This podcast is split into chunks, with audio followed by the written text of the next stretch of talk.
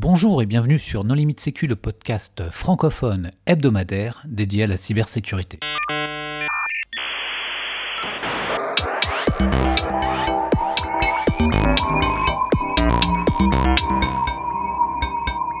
Alors aujourd'hui, un épisode sur MonoCypher avec Lou Vaillant-David. Bonjour Lou.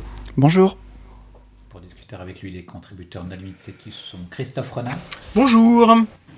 Vladimir Collat. Bonjour. Nicolas Ruff. Bonjour. Hervé Chauvet.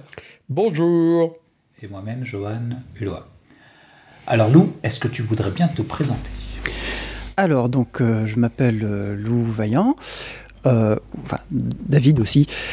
Donc, je programme depuis à peu près 13 ans. Donc, dans, j'ai fait un petit peu de spatial et de et d'embarquer et enfin, de trucs relativement classiques finalement. Pas grand chose dans le domaine de la sécurité. Et je me suis intéressé à la sécurité ou au chiffrement en particulier il y a 4 ans, quand je me suis aperçu que euh, ma boîte communiquait avec euh, des CNS, les, marchands de bateaux, avec un logiciel de chiffrement propriétaire. Et là, je me suis dit, euh, pourquoi? Et j'ai commencé à investiguer. Donc en gros, c'est de là que MonoCypher est né, puisque j'ai commencé avec euh, où sont les logiciels de chiffrement qui sont simples à utiliser, que tout le monde pourrait euh, prendre en main. Et j'ai vu surtout des gros trucs bien lourds, comme par exemple 7zip qui fait plein d'autres choses que le chiffrement.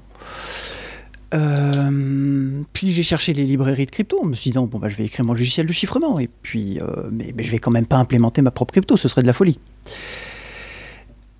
Et j'ai trouvé que l'offre était relativement insatisfaisante là aussi. Euh, et de fil en aiguille, à force de m'enseigner, je me suis dit, mais en fait, c'est possible. Les primitives simples, les mathématiques abordables existent. on peut le faire. Et c'est à partir de là que je me suis lancé. Donc tu as décidé euh, d'écrire MonoCypher. Alors MonoCypher, qu'est-ce que c'est? Alors, c'est un ensemble, enfin c'est une lib de crypto, donc une bibliothèque pour faire du chiffrement, qui grosso modo ce serait l'équivalent de la partie bas niveau de OpenSSL. Euh, donc ça gère euh, les, les primitives de base dont on a besoin pour faire du chiffrement. Euh, à l'heure actuelle, ça gère le chiffrement authentifié, les échanges de clés, les signatures. Et euh, récemment, j'ai ajouté un support pour les échanges de clés basés sur les mots de passe, euh, PAKE comme on les appelle. Et euh, aussi la stéganographie et rendre les communications impossibles à distinguer du hasard. Voilà, pour contourner la censure, euh, faciliter les, les, les, contournements de Deep Packet Inspection, tout ça. Euh, tu l'as dit un petit peu avant, mais pourquoi une librairie de plus? Qu'est-ce qui ne te satisfaisait pas en fait euh, dans tout ce que tu avais trouvé de, déjà existant? Ce qui existait était trop gros. Beaucoup trop gros. Euh, pour... En taille? Oui, en taille, en nombre de lignes de code en particulier, en nombre de fonctions disponibles dans l'API. Euh, donc à tous les niveaux, en fait, ça fait trop de possibilités de faire des erreurs. Des erreurs à l'implémentation. Donc euh, OpenSSL en est un exemple emblématique, pas juste parce qu'il manquait de moyens, mais parce qu'ils sont attaqués à un morceau absolument énorme. Je crois qu'en termes de lignes de code, euh, OpenSSL, c'est genre plus de 300 000 lignes de code. Enfin, c'est un, un, monstre. Oui, c'est un peu une usine à gaz, mais voilà. ça fait tout. Alors à côté, nous avons des petits nains qui sont tout à fait euh, de taille tout à fait raisonnable, comme euh, NaCl ou enfin Salt, comme, on est censé le, prononcer, ou l'Ipsodium, euh, qui sont alors l'Ipsodium en particulier fait quelque chose comme 22 000 lignes de code ou, ou 28 000, je ne sais plus exactement. si je compte juste les, fichiers C et H qui sont qui sont dans leur repository, donc sans les tests a priori. Euh, mais quand je suis tombé sur Tweet NaCl, qui ne faisait que 800 lignes de code, je me suis dit, attendez, il y a une lib à côté là qui fait 22 000 lignes, alors que 800 lignes suffisent pour faire quelque chose d'à peu près complet, euh, qu'est-ce qui se passe?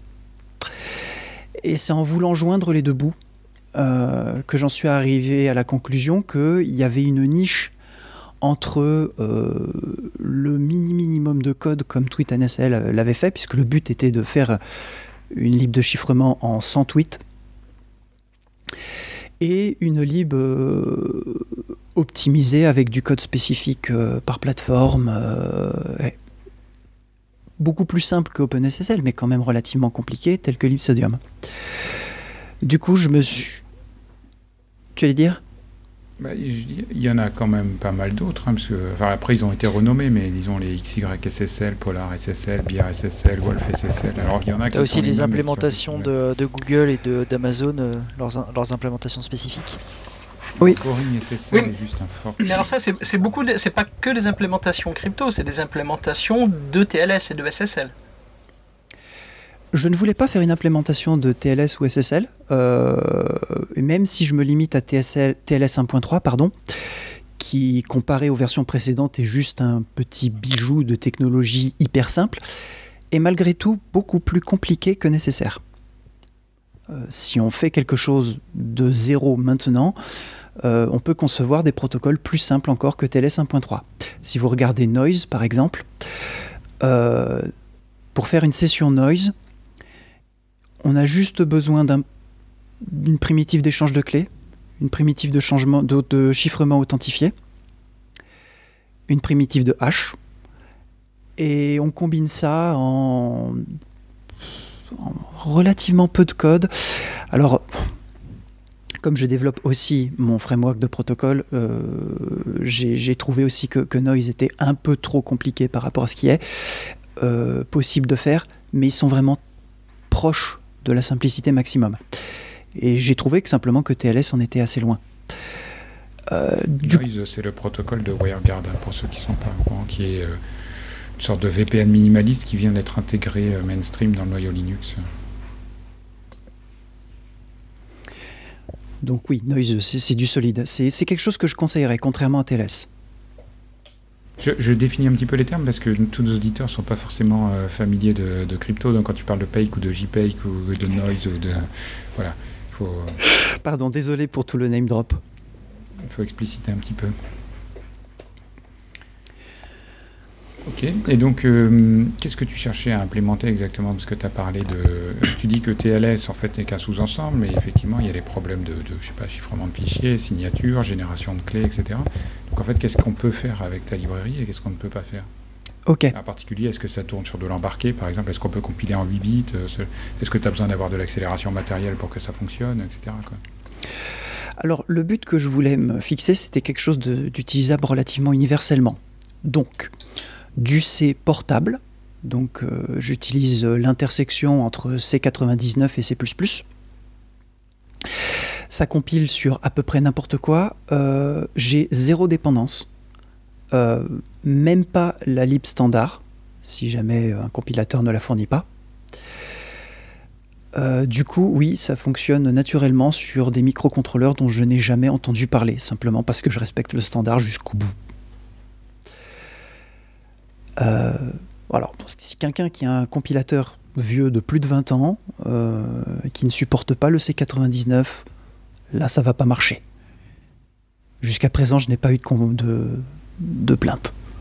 Parce qu'il y a un truc dans, dans OpenSSL, par exemple, c'est qu'il supportait des processeurs Intel, euh, enfin les x86 avec l'Indian NES inversé, parce qu'il y a un émulateur IBM, je ne sais plus sur quoi, sur OS390 ou autre, qui qui fonctionne comme ça parce que c'est plus rapide de supporter l'Indianness native de la machine. Est-ce que tu es sensible à ce genre de choses? Est-ce que tu tournes aussi bien sur du Big Indian que sur du Little Indian que sur du Mixed Indian Alors, le programme est portable. Euh, le, les routines de chargement et de déchargement euh, se font octet par octet. Le compilateur est suffisamment intelligent pour générer des instructions qui font un chargement direct sur les machines en Little Indian. Euh, pour lequel euh, les primitives ont été choisies. Hein. À peu près tout est en Little Endian dans Monocypher. Je suppose que le Little Endian a, gagné. Mais si on le fait tourner sur une machine en Big Endian, et ça a été testé, euh, je crois, sur Spark et Big Endian, je crois, je sais plus. ça marchera pareil. Parce que, parce que juste le code n'est pas sensible à ça. Disons que les formats euh, des chiffres qui sont dans les clés sont définis comme étant en little ou en big endian. Euh, par exemple, la clé de chiffrement de Chachavin est définie comme une suite de 32 octets arrangés comme 16 entiers de 4 octets, chacun étant en little endian.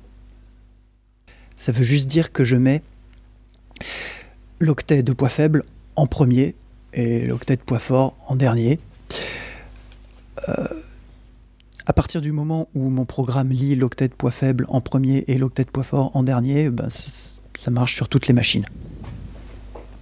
Et donc, tu n'as pas répondu au feature set. Donc, est-ce que tu fais quoi? Tu fais de la signature, de la signature euh, du chiffrement, du chiffrement authentifié? Euh, Est-ce que tu supportes des primitives euh, comme MD5 ou des, modes d'AES qui sont considérés comme non sécurisés? Qu'est-ce qu'on peut faire et ne pas faire? Alors, je supporte le strict minimum. C'est-à-dire qu'on peut tout faire en termes de fonctionnalité brute, mais la compatibilité n'est pas du tout un but. Donc pour le chiffrement, ce sera Chacha20 et pas autre chose.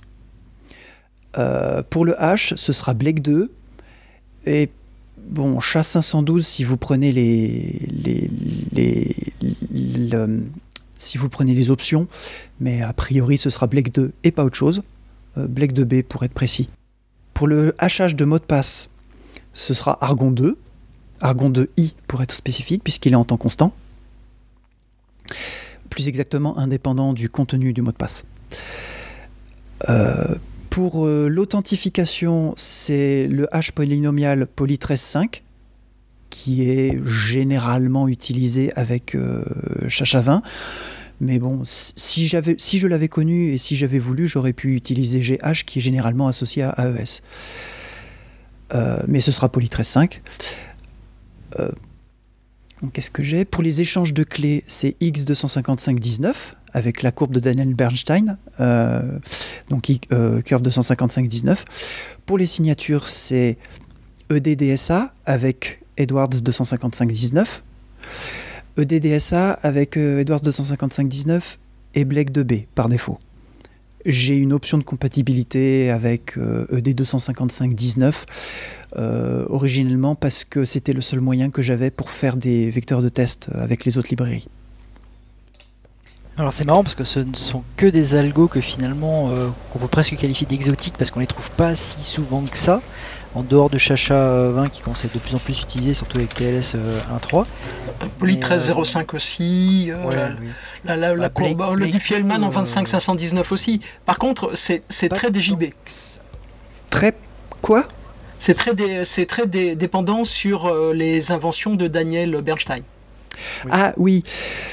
Euh, bah, la raison est simple. Euh, quand j'ai regardé les travaux des uns et, des autres, ce sur quoi je suis tombé, ah bon, après j'étais évidemment biaisé par, mes simples, par ma bulle de Google, ce qu'il a fait était simple et rapide son travail est implémentable. On a des implémentations de référence et ça prend pas beaucoup de place ni de code et le résultat est rapide et facile à tester. Euh, il a pris un énorme soin à faire attention que on puisse implémenter ces primitives sans trop faire de bêtises. Bon, ça m'a pas empêché de faire une énorme bêtise d'une fois, mais euh, euh, si, si, on fait un minimum attention, c'est tout à fait à la portée d'un d'un implémenteur sérieux. Je veux dire. Par contre, c'est enfin, le, le, reproche qui est fait aujourd'hui à, l'évolution de, beaucoup de standards cryptographiques, c'est-à-dire qu'il y a, y a 15 ans, ou y a même il y a 10 ans, on était entièrement dépendant de ce que le NIST voulait bien standardiser. Euh, et, aujourd'hui, quasiment toutes les nouveautés euh, viennent d'un seul acteur, hein, ce qui est quand même assez étonnant. Euh, aussi, et j'ai énormément d'admiration pour, pour Daniel Bernstein parce que il, a produit énormément de choses d'une qualité extrême, mais c'est étonnant de dépendre autant d'un seul, d'un seul inventeur de mécanismes cryptographiques. Alors, il me semble que maintenant on commence un peu à s'en, détacher ou que ce qu'il dit est suffisamment écouté pour que d'autres euh, euh, appliquent un peu euh, ce genre d'idées. Et je vais prendre juste un exemple. Blake 2, dont on dit souvent qu'il est basé sur Chacha, n'a pas été développé par Daniel Bernstein. je crois que c'est Jean-Philippe Aumasson qui, a fait ça. la structure interne de Blake 2 ressemble énormément à celle de Chacha, mais elle a été adaptée pour faire un H. Euh, du, coup, ils sont pas compatibles et je peux pas notamment partager le code entre les deux. Euh, enfin, dans une certaine mesure, on pourrait partager entre Blake 2S et Chacha 20, mais le code serait relativement horrible et très lent. Il faut dire aussi qu'il y, a des familles, pour les gens qui ne sont pas familiers de la cryptographie, il y a des familles de, primitives avec lesquelles on va construire euh, des, algorithmes plus complets et qu'il euh, y a clairement eu des époques avec, après le DES, tout le monde s'est mis à étudier comment était fait le DES et on a fait euh, beaucoup de chiffrements par bloc qui reprenaient un morceau ou un autre du DES dont à un moment l'aboutissement peut-être le plus complet c'était AES. Euh, avec euh, à chaque fois la question de ok je sais chiffrer un bloc, un morceau de données, mais comment est-ce que j'assemble n blocs pour chiffrer des flux ou des fichiers taille arbitraire? Et là, il y a eu beaucoup de choses euh, plus ou moins intéressantes. Il y a eu pas mal d'attaques sur les modes de l'AES, en particulier le plus utilisé qui était CBC, où il y a eu une publication en 2000, 2001 peut-être, et finalement des démonstrations de la faisabilité qui sont arrivées dans les années 2010, et là tout le monde s'est dit ah c'est horrible euh, SSL est cassé, etc. Et effectivement, maintenant, euh, il y a une euh, tendance à utiliser des chiffrements par flux, qui sont des chiffrements qui découpent pas l'entrée, mais qui génèrent un flux de, de, données qui vont se combiner avec le clair pour donner la version chiffrée, qui, a, une logique assez différente. Et bah, parce que ChatChavin a des bonnes performances, a été un moteur euh, parce que DJB était un moteur très important de, cette évolution aussi en Europe et à l'échelle mondiale. Euh, du coup, on va avoir d'autres algorithmes qui sont dérivés de cette nouvelle construction. Euh, même si à côté, évidemment, il y a d'autres constructions, en particulier dans les haches, dans les dérivations de mots de passe ou des choses comme ça. Mais il y a effectivement en cryptographie, si ce n'est des modes, en tout cas des familles qui dominent à une époque donnée. je, je, vois personnellement deux deux contributions de Daniel Bernstein sur, euh, sur, les, sur le chiffrement euh, qui sont assez orthogonales en fait. La première, c'était de s'apercevoir, euh, notamment pour des raisons légales, que c'est bête, mais on peut faire du chiffrement avec une fonction de hash truc, le, truc est très simple. Euh, on pourrait le faire avec MonoCypher en utilisant Blake 2 si, on voulait, ou, même SHA-512. Ou... Tout ce qu'on a à faire, c'est de prendre une clé de chiffrement aléatoire, un compteur, et on hache la clé et le compteur, et on change le compteur à chaque fois. Et chaque hash est différent, indépendant les uns des autres, et imprévisible. Et du coup, on a une suite de données aléatoires euh, aussi longue qu'on veut, qu'on peut combiner avec les données en clair pour faire les données chiffrées. Et ça a donné, euh, ça a la famille Salsa, alors Snuffle, Salsa et puis Chacha. Ensuite, euh, la deuxième contribution que je vois, qui est aussi super importante, c'est la popularisation des designs euh, RAX, Rotate, Add, XOR. Donc, euh, où en fait, toutes les opérations de mélange se font sur de la, rotation de bits. Les bits de poids fort deviennent des bits de poids faible et les bits de poids faible deviennent des bits de poids fort. L'addition, modulo 2 puissance 32 en l'occurrence, et euh, XOR. Donc le OU exclusif bit, à bit. En combinant ces opérations très simples, on peut faire quelque chose qui tourne très facilement en temps constant, même quand c'est implémenté de manière naïve, et qui tourne rapidement. Et c'est la grande faiblesse d'AES. AES tourne en temps constant, sous condition. Euh, notamment le fait que si on étend les clés de AES, il faut qu'elles vivent en cache, et ensuite on a une euh, S-Box sur laquelle on fait des lookups euh, dont les indices de lookup, enfin, les indices de lookup dépendent de la clé de chiffrement. Et sur des implémentations naïves, ça permet des attaques euh, de timing, notamment des cache timing attacks, comme ils appellent, donc, où on pollue le cache de. On a un processus à côté, on pollue le cache du processeur, puis ensuite on mesure le temps que met une opération de chiffrement à côté, et ça permet de savoir quels sont les patterns mémoire utilisés. Et en ayant déduit les accès mémoire utilisés, on déduit la clé secrète. Euh, il y a eu des attaques où on recouvrait des clés AES par ce canal euh, à côté. Euh, je ne sais pas trop comment dire, side channel, en genre 65 millisecondes, enfin des, des, temps ridiculement faibles qui n'ont rien à voir avec une véritable brisure de l'algorithme. canal auxiliaire hein, pour Hervé Schauer qui parle pas anglais. Canal auxiliaire, merci. Non, mais je parle, je parle anglais. Je, je, fais simplement attention à ce que nos auditeurs euh, aient la possibilité de bien comprendre. dans ce cas-là, quand on parlait de Big et Little Indian, tu voulais pas plutôt parler de petit et de gros boutisme, non? Euh, Provocation. Moi, je suis jusqu'au boutiste. tu parles d'attaque side channel, etc. Euh, est-ce que toi-même, tu as audité, enfin, tu as fait auditer ton code, tu as connu des bugs Est-ce que comment ça se passe? Parce que on dit toujours, ne faites pas votre propre crypto, vous n'allez pas y arriver. Est-ce que, est-ce que tu y es arrivé? Oui et non. Alors, euh, en règle oui, générale. Oui, tu y es arrivé et non, tu n'as pas réussi à auditer ou c'est le contraire euh, Alors, en, fait, j'ai eu. Euh, je, vais juste dérouler l'histoire. Quand j'ai commencé à implémenter ma libre de crypto, j'ai commencé par faire une version préliminaire, alpha, et je l'ai publiée en tant que telle.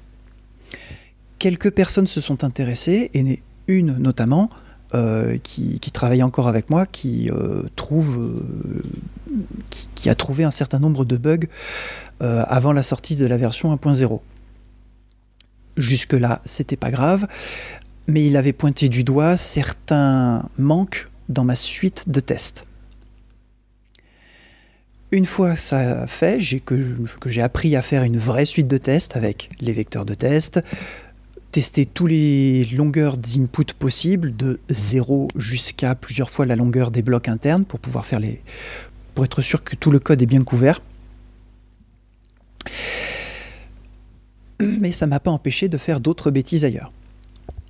La première correction post 1.0 que j'ai dû faire était sur euh, une routine de comparaison. Je, n'ai pas pu à l'époque m'assurer que cette routine de comparaison fonctionnait effectivement en temps constant, tel que je l'avais conçu. Euh, alors, généralement, quand on fait une, comparaison en, chiffrement, on, envoie un message authentifié, on envoie un petit tag qui correspond au. qui, est un tag d'authentification qui ne peut pas être deviné par l'attaquant. Par et du coup, euh, l'attaquant, tout ce qu'il peut faire, c'est répéter le message. Le problème, c'est que si derrière celui qui reçoit le message valide le, tag, il fait une comparaison qui n'est pas en temps constant, ça peut permettre à l'utilisateur de deviner octet par octet euh, lequel est le bon. Euh, par exemple, c'est Ah, tu m'as refusé, ça t'a pris 384 millisecondes, j'essaie une autre valeur. Ah, tu as refusé, ça t'a pris 386 millisecondes. Hum, donc le premier octet était le bon. On va passer au deuxième etc. Et ce qui permet de forger n'importe quel message. Donc il est extrêmement important d'avoir des comparaisons qui se font en temps constant, ce, que, ce à quoi j'avais fait attention.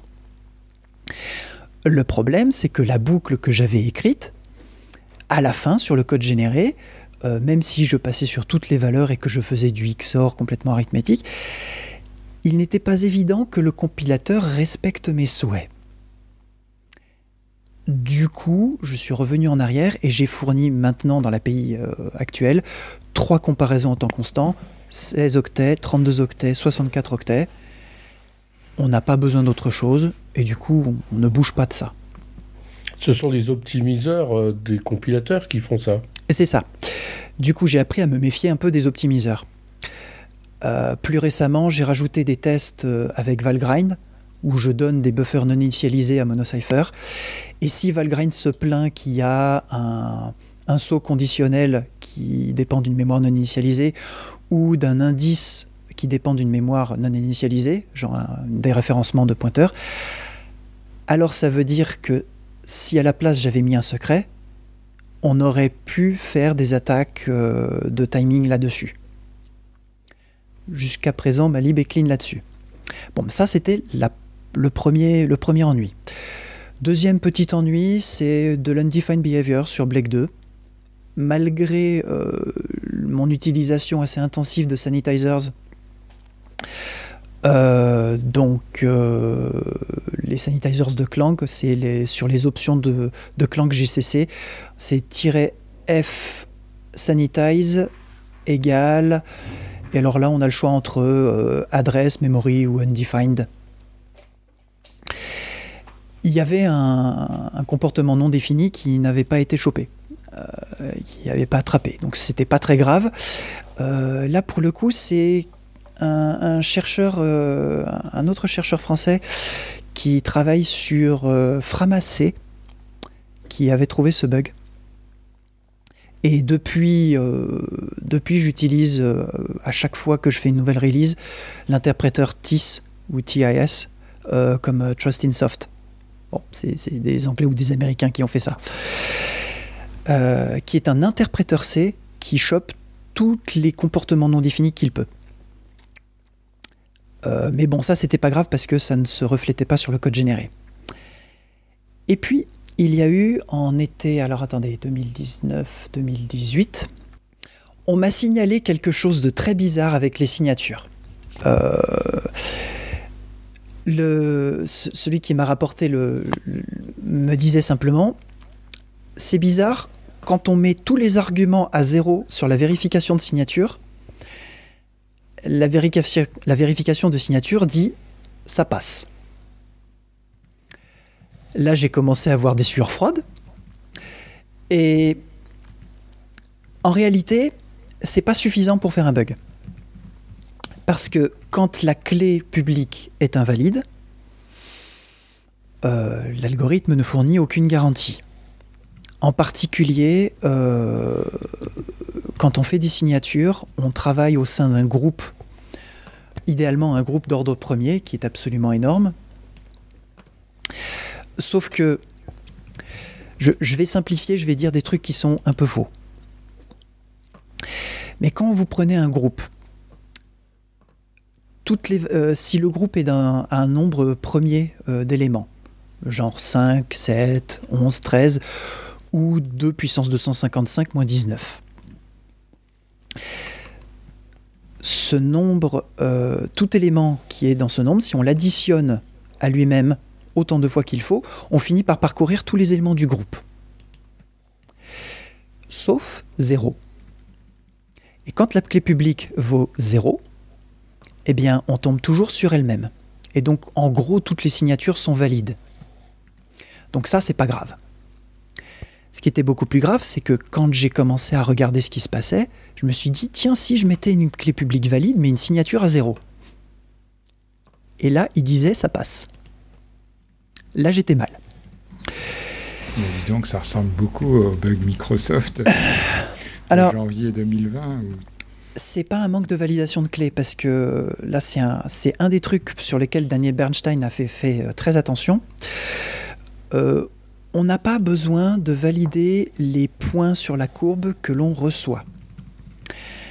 En effet, euh, quand on reçoit un point sur la courbe, il est sous forme compressée. On reçoit que l'une de ces deux coordonnées. Et donc, euh, la plupart des points que l'on reçoit sont sur la courbe, effectivement. Et s'ils ne sont pas sur la courbe, vu la représentation compressée, ils sont nécessairement sur ce qu'on appelle le twist de la courbe, ou la torsion. Non, je crois qu'on dit twist. Torsion, c'est autre chose encore.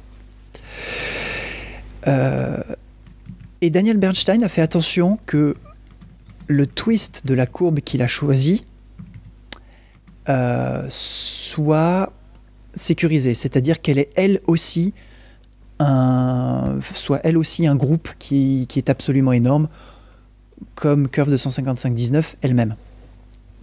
Du coup, il n'est pas possible de recouvrer la clé privée euh, en balançant des points qui ne sont pas sur la courbe. Soit on obtient quelque chose qui est compliqué et euh, duquel on ne peut rien déduire, soit on obtient zéro. Comme ça, ça simplifie beaucoup euh, les, choses et, ça enlève les erreurs. L'erreur que j'avais faite, c'était la mauvaise exploitation d'une conversion entre les formats Edwards et Montgomery. Alors, l'erreur est assez subtile, mais euh, relativement simple à expliquer. Curve 255-19 existe sous deux formes, la forme Montgomery et la forme Edwards. Les courbes sont dites birationnellement équivalentes. En gros, ça veut dire que c'est la même chose. Moi, je me suis dit, cool, il y a une bijection entre les deux, c'est la même chose, je peux faire les conversions. Sauf que pas si vite. Le terme technique, c'est birationnellement équivalent. Ça veut dire que c'est une bijection avec des exceptions. Et le problème, c'est que quand on mettait une signature tout à zéro, on tombait sur l'une de ces exceptions. Tout simplement. Depuis, bah, pour corriger le bug, j'ai retiré la conversion, ça a ralenti beaucoup ma lib, et depuis j'ai implémenté d'autres optimisations spécifiques à Edwards qui sont bien connues, euh, qui m'a permis de recouvrer tout ce que j'avais perdu en performance. C'était pas euh, qui t'avait remonté ce bug? Non. Il a remonté ce bug à quelqu'un d'autre qu'il croyait avoir implémenté MonoCypher, LVH. LVH euh, à l'époque euh, qui se demandait pourquoi on lui remonte des bugs sur une librairie dont il savait pertinemment qu'il ne fallait pas l'utiliser. Euh, je ne sais pas ce qu'il pense de, de, de, MonoCypher maintenant, mais à l'époque, je pense qu'il me prenait pour un guignol. Ou au moins quelqu'un de dangereux. Alors justement, qui, qui utilise ta librairie? Alors, j'ai quelques utilisateurs dans l'embarqué parce que en embarqué, contrairement au en contrairement aux, ordinateurs de bureau euh, et, l'informatique mainstream client-serveur avec le web, on n'a pas beaucoup de bonnes options. Euh, il y a des libs euh, propriétaires, il y a du code qui est fait plus ou moins à l'arrache, mais relativement peu d'offres complètes. Euh, certaines offres sont apparues euh, après MonoCypher. Par exemple, il y a Lib Hydrogène qui est apparu. Euh, voyons, voyons, qui, a été publié peu après que je publie MonoCypher. donc en fait, ils n'ont pas trop le choix en embarqué. Et il se trouve que MonoCypher, sur les processeurs 32 bits et plus faibles, est souvent l'option la plus rapide et parfois de loin. En tout cas, la plus rapide parmi les options euh, libres euh, connues. Donc, euh, j'ai des utilisateurs en embarqué. Bah, souvent pour faire des mises à jour de logiciels. On fait les vérifications de signature à ce niveau-là. Maintenant, je vous promets, j'ai vérifié, les, la vérification de signature fonctionne. Après, le fin mot de l'histoire, on devrait le savoir d'ici euh, juin, où un audit est prévu. Euh, on peut, il y en a d'autres qui l'utilisent pour faire du chiffrement euh, sur leur réseau. J'ai pas forcément tous les détails. je le sais surtout par les retours qu'ils me demandent quand ils ont besoin d'aide. Je soupçonne que j'ai un certain nombre d'utilisateurs dont je n'ai juste pas idée, donc j'ai pas de liste complète. Est-ce que tu es tout seul à travailler sur le code ou euh, vous travaillez en équipe? Alors, euh, si on regarde euh, le, code principal, je suis à peu près tout seul. Les gros des contributions externes, c'était la documentation, les conseils pour savoir où diriger la lib et les tests. notamment celui qui m'a signalé le bug avec... enfin le bug. Oui, celui qui m'a mis la puce à l'oreille sur la vulnérabilité sur les signatures m'a quasiment appris, à, force de rapports de bugs, à faire une suite de tests qui tient la route. Et en matière de tests, tu veux pas t'intégrer avec des tests sérieux comme euh, par exemple? Alors, c'est déjà fait. C'est fait depuis euh, assez longtemps. Le truc avec euh, le truc avec Proof, c'est que quand j'ai commencé Monocypher, on m'en a parlé très vite. J'ai regardé la page de garde. Si vous voyez la page de garde sur GitHub, vous voyez une belle liste de primitives. Il n'y a pas Chacha, il n'y a pas Polytrace 5, il n'y a pas ED 25519, il n'y a pas X25519, il n'y a rien.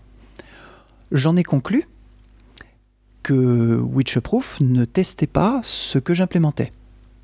Oups. Je me suis aperçu euh, deux ans après, euh, ben, peu de temps après la vulnérabilité que Witchproof aurait attrapé, euh, que effectivement ils implémentent certaines choses qui sont intéressantes pour Monocypher. Donc depuis, je leur ai volé tous les vecteurs de test qui sont pertinents. Je crois que je leur ai volé des, vecteurs de test pour Polytrace 5, euh, qui est particulièrement intéressant puisque c'est de l'arithmétique des grands nombres et euh, il est assez facile de faire des erreurs sur la propagation de retenue qui sont difficiles à attraper. La deuxième chose, c'est euh, bah, les premiers vecteurs de test que j'ai intégrés pour EDDSA, enfin ED25519. Ensuite, j'ai aussi intégré les vecteurs de test pour X25519. Jusqu'à présent, Witchproof n'a révélé aucun bug, euh, au-delà de ceux que je connaissais déjà avant. Mais bon, c'est toujours, euh, bien.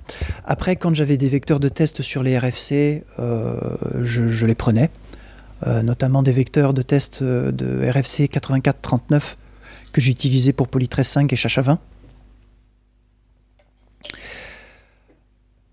Euh, Ensuite, les tests sérieux, ben.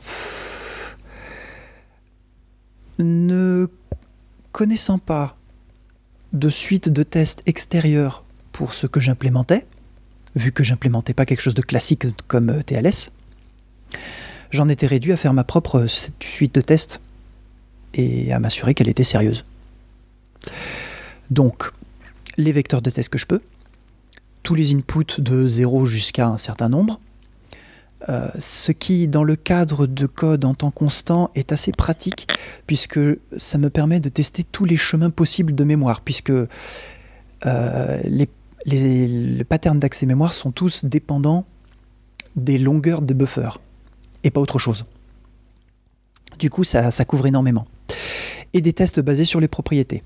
Vérifier que pour des inputs aléatoires, l'interface directe et l'interface euh, incrémentale donnent le même résultat vérifier que, euh, par exemple dans le cadre de chiffrement authentifié, que le round trip, euh, que l'aller-retour chiffrement-déchiffrement fonctionne. Vérifier que les échanges de clés donnent quelque chose de pertinent. Euh, que le secret partagé est bien le même pour les deux parties.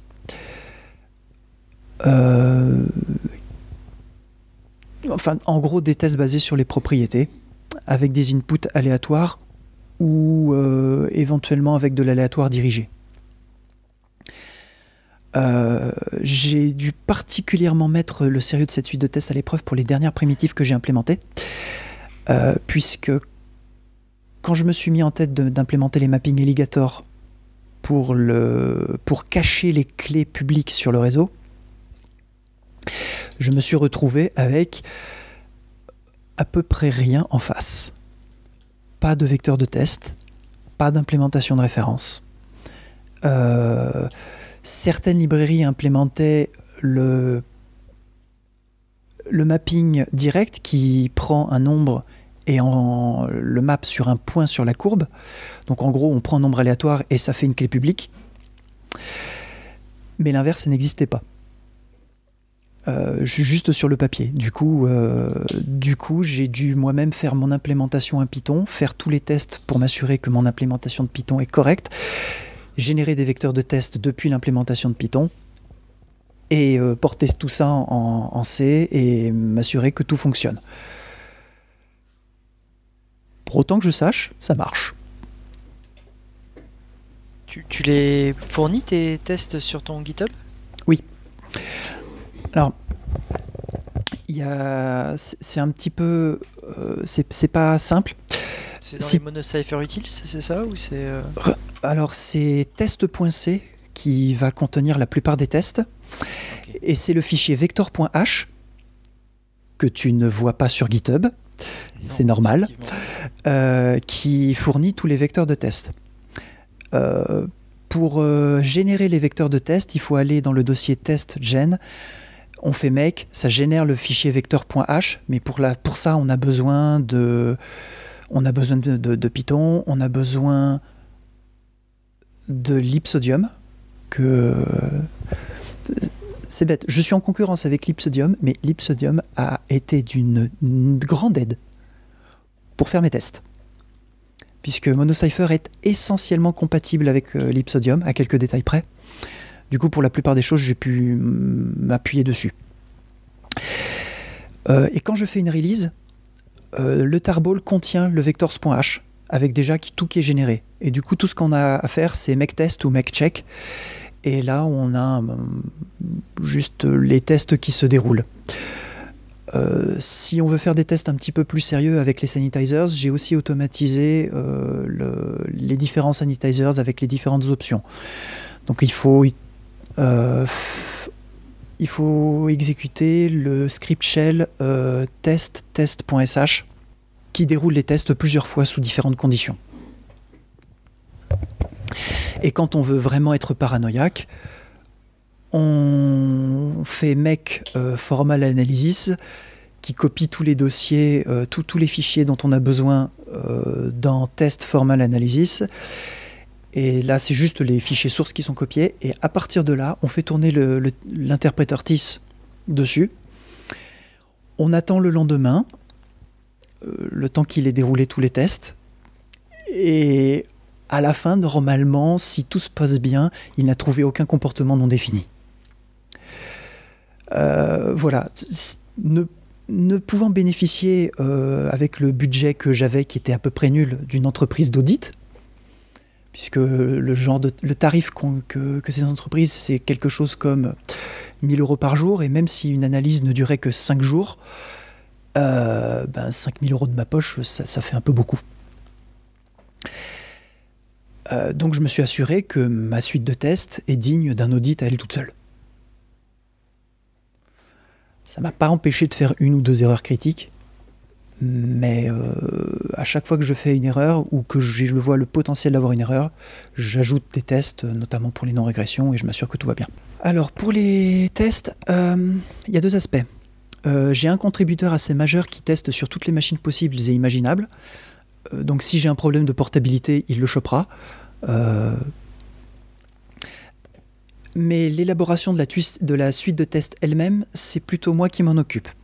Après, celui qui teste de son côté, même s'il ne contribue pas ses tests pour les remettre sur ma suite de tests, je vais dire ce que j'ai dit. Il a contribué, il a proposé des choses. Mais il fait des tests dont je ne suis pas au courant. Et donc j'imagine qu'il il a fait d'autres choses. Euh, il a tendance notamment à faire un certain nombre de tests naïfs. Euh, est-ce que tous les inputs à zéro, les longueurs à zéro, c'est comme ça qu'il a trouvé la plupart des bugs qu'il a trouvés.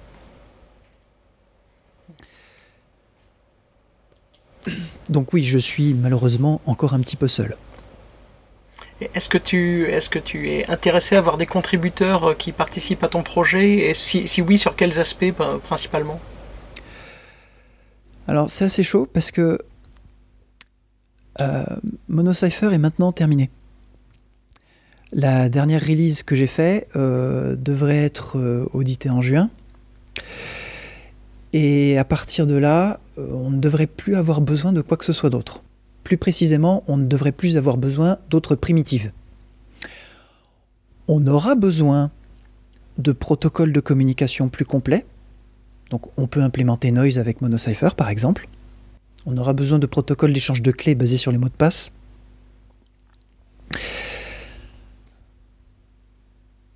Euh, parce que la crypto, en fait, finalement, c'est simple. Le vrai problème en crypto, c'est la gestion des clés. C'est ça. c'est le problème de PGP et autres. C'est ça. Donc, une fois que j'ai réglé le problème de base de, de chiffrement, euh, il y a tout le reste autour à faire. Euh, donc gérer les clés, je ne sais pas trop comment encore m'y prendre. Faire des certificats, c'est plutôt simple, à tel point que quelqu'un pourrait le faire euh, de manière naïve en utilisant MonoCypher et ça devrait marcher sans trop d'erreurs. Euh, les protocoles de communication sont plus délicats. Euh, je suis en ce, moment même, je travaille sur une version de Noise qui est encore plus simplifiée. la raison pour laquelle je travaille dessus, c'est qu'à l'époque, je voulais implémenter Noise. J'ai regardé leurs spécifications j'ai vu que c'était basé sur une machine à état qui n'était pas si simple que ça, et je me suis dit, mais c'est pas possible, ça, on peut faire encore plus simple. J'ai réussi à faire un peu plus simple. Il, Noise, faut quand même le reconnaître, s'approche de l'idéal. Euh, on a besoin en plus de chiffrement ben, de, de librairies réseau. Euh, il faut pouvoir communiquer sur le réseau, euh, il faut pouvoir faire des, euh, faire des requêtes vers un client ou un serveur, choper les noms de domaine. si on est caché derrière un NAT et que les utilisateurs ne savent rien faire, il faut savoir faire du hole punching. Enfin, il faut savoir passer au travers du NAT si jamais. il faut savoir passer au travers de la Freebox ou de la Livebox ou de, de la box chez soi si jamais l'utilisateur ne sait pas ouvrir les ports lui-même, ce qui est le cas d'à peu près tout le monde. Euh, donc il y a des tas de problèmes à régler qui n'ont rien à voir avec la crypto, ça c'est sûr. Mais j'ai accompli mon but qui est de fournir une brique de base sur laquelle on peut euh, en dire voilà, j'ai deux fichiers, .c, .h, je les mets dans mon projet, maintenant je peux faire le reste. Puisque les problèmes de NAT traversal ont été résolus par tous les clients peer-to-peer et les systèmes de visioconférence euh, à travers les protocoles comme Stun, Turn, etc. Et les jeux vidéo. Oui.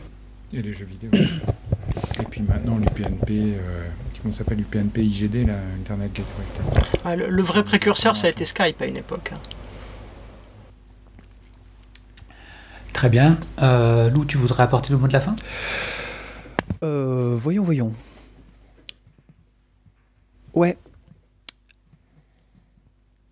En règle générale, en informatique, euh, ce qui est une, grande source de frustration et de vulnérabilité et de, euh, et de bugs en, général, c'est la trop grande complexité du logiciel.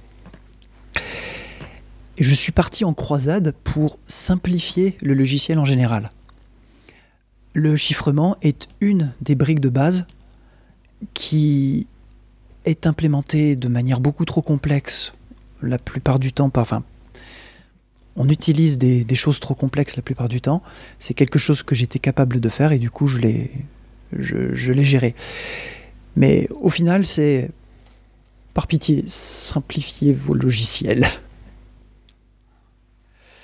Eh bien, merci pour cette recommandation. Merci aussi d'avoir euh, accepté euh, notre invitation. Et puis, il faut que tous les développeurs qui nous écoutent euh, utilisent cette bibliothèque dès l'instant qu'ils ont besoin de quelque chose de beaucoup plus simple que les grosses bibliothèques, notamment s'ils font de l'embarqué.